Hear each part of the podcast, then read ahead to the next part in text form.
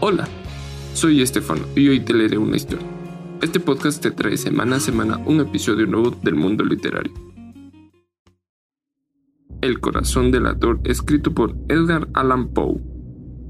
Esta historia es parte del libro Crimen y Misterio, antología de relatos y suspenso.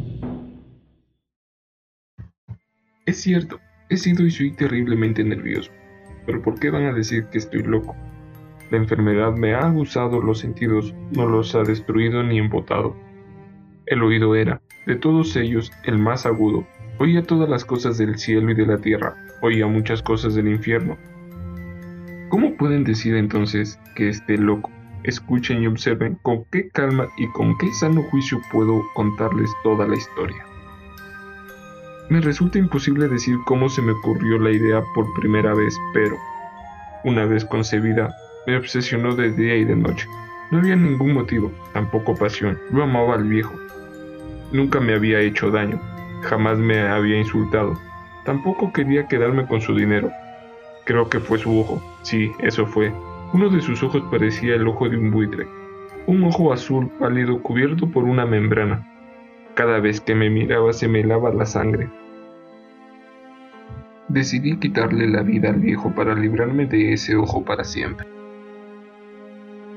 Esta es la cuestión. Ustedes me creen loco, pero los locos no razonan. Deberían de haberme visto. Deberían de haberme visto con qué astucia procedí, con qué cuidado, con qué perspicacia y con qué disimulo puse manos a la obra. Nunca fui tan amable con el viejo como la semana anterior al asesinato. Y todas las noches, alrededor de las doce, tiraba el picaporte de su puerta y la abría, tan suavemente, y cuando la abertura era suficiente como para pasar la cabeza, introducía un farol tapado, completamente tapado para que ninguna luz se filtrase dentro de la pieza, y entonces metía la cabeza. Oh, ustedes se hubieran reído al verme meter la cabeza con tanto cuidado.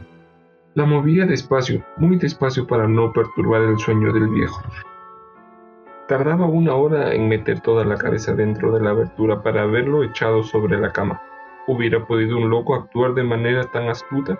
Y cuando mi cabeza estaba bien adentro de la pieza, destapaba la lámpara con mucho cuidado, oh, con tanto cuidado, porque las bisagras crujían. La abría solamente para que un único rayo cayera sobre ese ojo de buitre.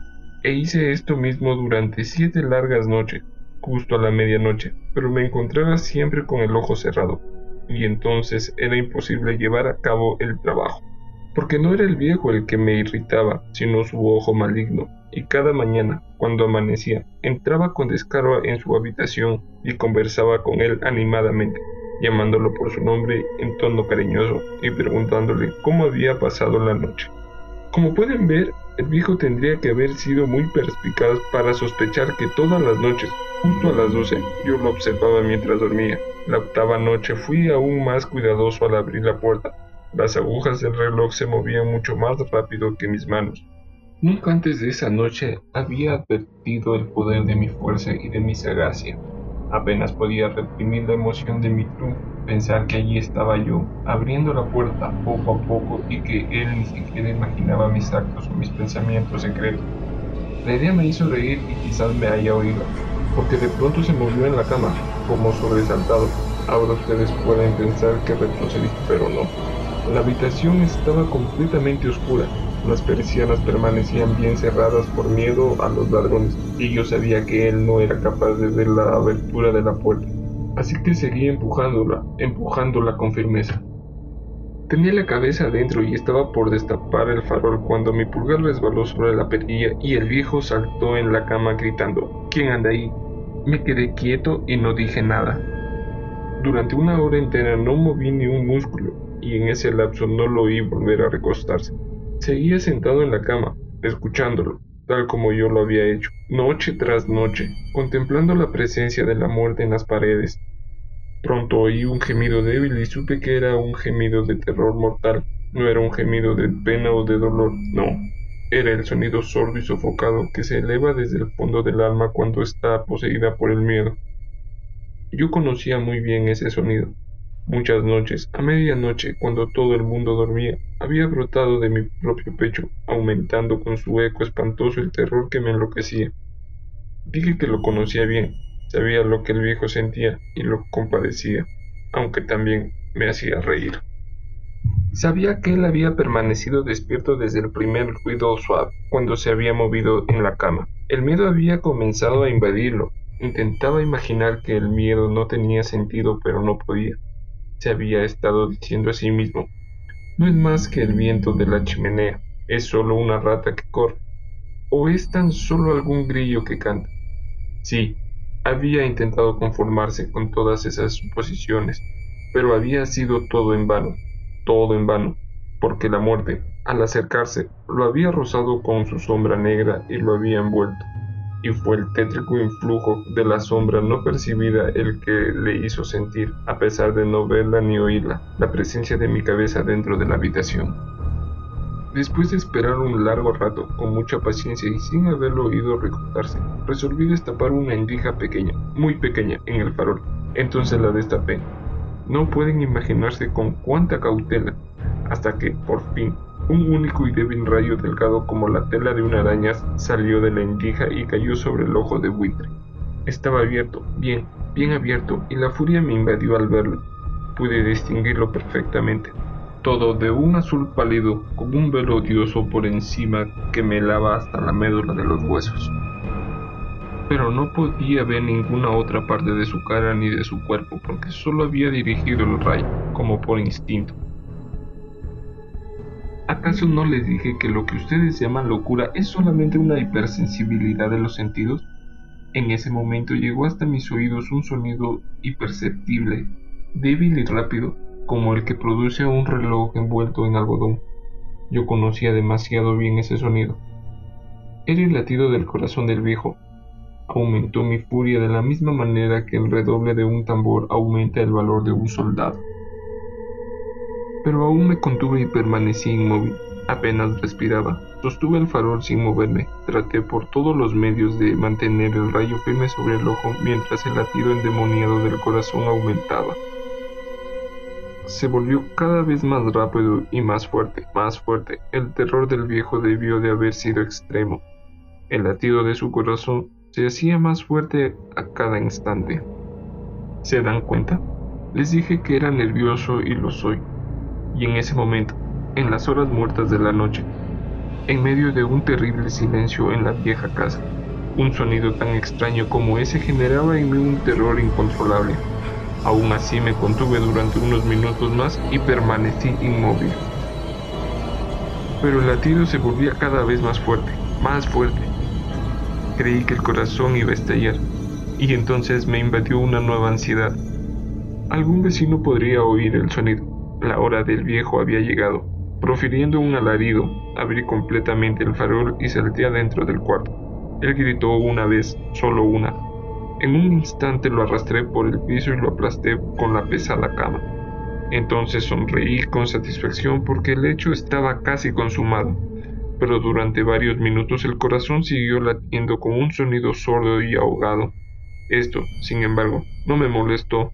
No podían oírlo del otro lado de la pared. Por fin, cesó.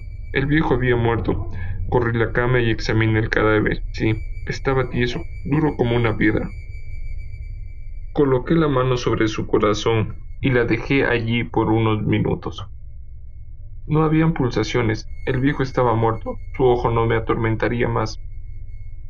Si todavía me creen loco, no seguirán creyendo cuando les describa las sabias precauciones que tomé para ocultar el cadáver. La noche declinaba, así que tuve que trabajar rápidamente, en silencio.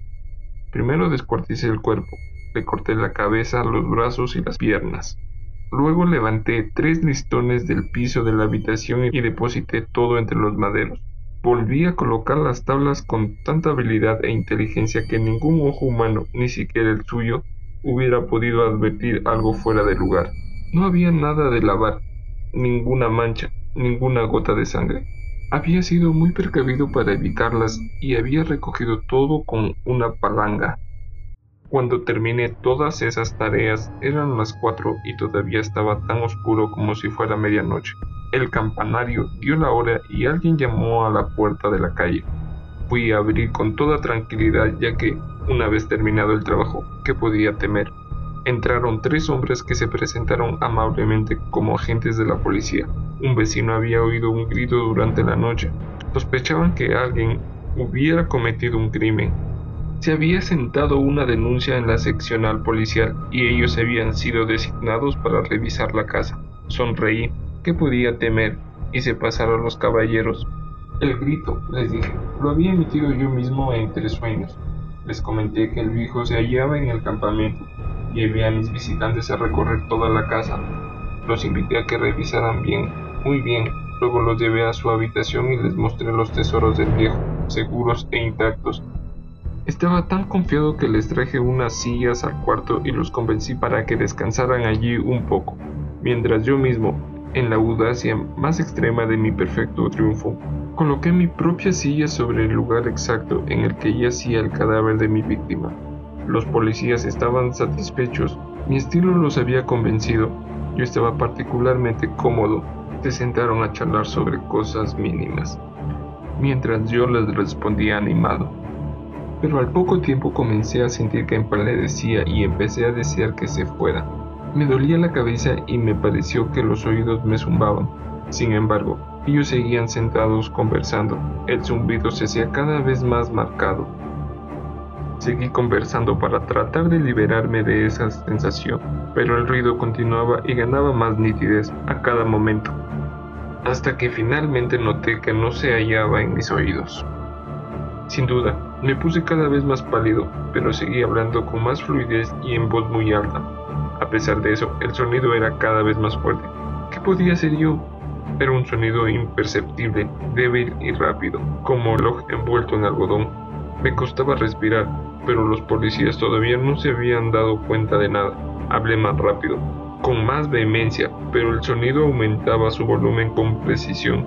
Me levanté y empecé a discutir por tonterías, en voz alta y con gestos agresivos, pero el ruido seguía creciendo porque no quería irse. Caminé de un lado a otro de la habitación con pasos graves como si los comentarios de los policías me enfurecieran, pero el ruido se oía cada vez más fuerte.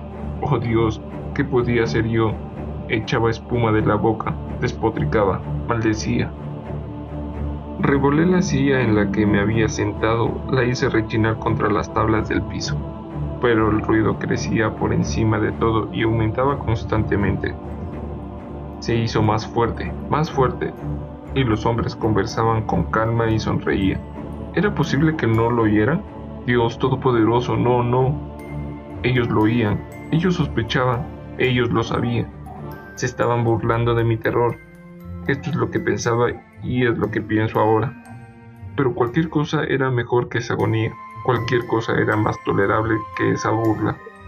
Sentí que debía gritar o morir, y ahora, otra vez, escuchen, más fuerte, más fuerte más fuerte. Miserables, grité. No disimulen más, confieso que lo hice. Levanté las tablas, aquí, aquí. Es el latido de su repugnante corazón.